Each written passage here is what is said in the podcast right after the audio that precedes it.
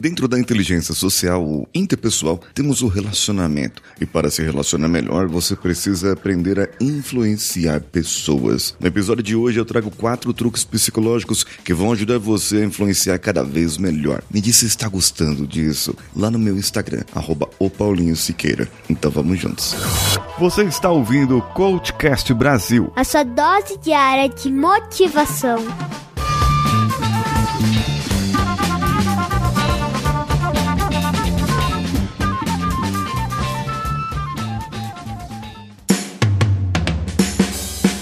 Alô você, eu sou Paulinho Siqueira e esse é o Coachcast Brasil. Ah, eu tenho um anúncio aqui para fazer para você. O workshop que vai levar você a ser mais produtivo, mais produtiva, sem afetar os seus relacionamentos, tem data marcada sim. De 26 a 28 de outubro, à noite, das 19 às 8 horas da noite, três dias seguidos, você vai aprender como ser mais produtivo, mais produtiva, sem afetar os seus relacionamentos. Comigo diretamente e num evento gratuito. Então, para você se inscrever, corre lá, clica no link que está no post desse episódio. O primeiro truque que você vai testar agora é para ver se você está mentindo muito mal ou mentindo muito bem. Se você convencer as pessoas de que você é um mal mentiroso, elas quase sempre vão acreditar em você.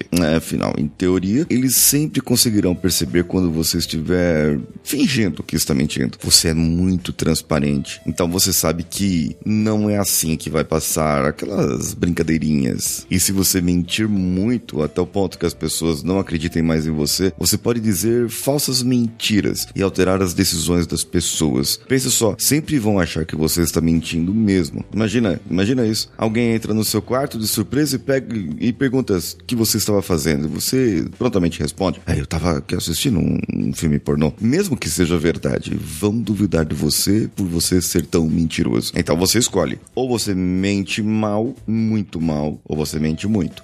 Aí você tem que mentir bem. Só que eu prefiro a primeira, que a pessoa não vai conseguir digamos, acreditar em você quando você estiver mentindo. Então você consegue passar uma influência pessoal, uma influência interpessoal maior. Você já ouviu falar do clássico da psicologia reversa? Algumas pessoas elas têm um ego muito frágil e elas podem ser facilmente manipuladas por isso, as crianças principalmente. Basta você dizer o contrário daquilo que realmente quer que elas façam. Então vamos lá. Você quer que o, a pessoa limpe o banheiro. Por um tempo você pode dizer assim: ah, o banheiro tá nojento tá uma sujeira aquilo lá. E ó, você venceu. Não, não precisa limpar o banheiro, não. Quero que todos saibam que você é um porco. Bom, a pessoa vai se sentir culpada ou coagida a fazer o contrário do que você disse. Se quiser ser mais eficaz nesse caso, ainda pode dizer: você nunca limparia o banheiro tão bem quanto eu. Aí você aguça o senso da competição da pessoa. Outro meio de usar a psicologia reversa é pedir que alguém não faça aquilo que você quer que seja feito. Vamos lá. Esteja lá o que você fizer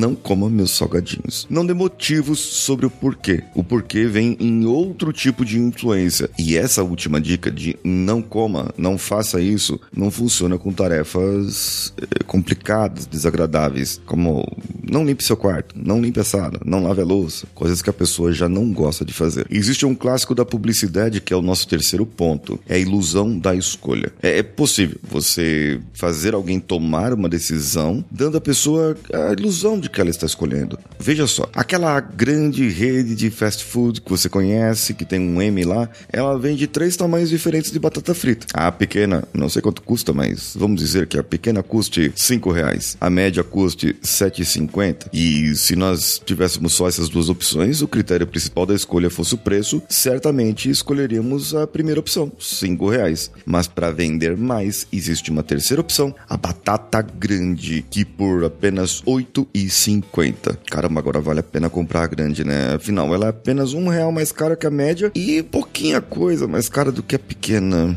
Só que no final das contas, você está gastando mais do que você gostaria.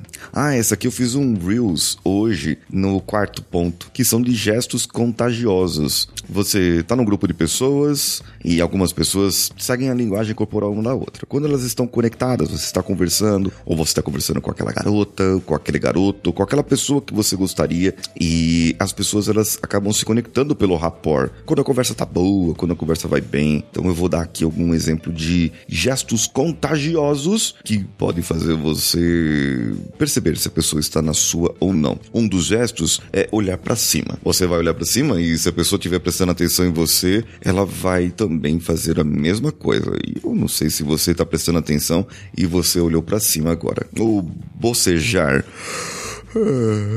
é tão contagioso. É que talvez você tenha visto agora mentalmente alguém bocejando e quis bocejar também. Tente bocejar de propósito durante uma conversa e você vai ver que a pessoa vai bocejar junto. Um outro jeito se, de você saber que a pessoa está interessada em você ou não é você cruzar os braços. Se ela cruzar os braços de volta, certamente ela está interessada em você ou as pessoas estão interessadas na sua conversa. Aí tem uma outra, um outro ponto, um quarto aqui, um quarto adendo que tá lá no meu Reels, no meu Instagram, arroba o Paulinho Siqueira. E eu quero que você vá lá para assistir, para que você comente aqui comigo ou comente lá comigo, lá nessa postagem, se isso deu certo ou não. Então corre lá. Eu sou Paulinho Siqueira. Um abraço a todos e vamos juntos.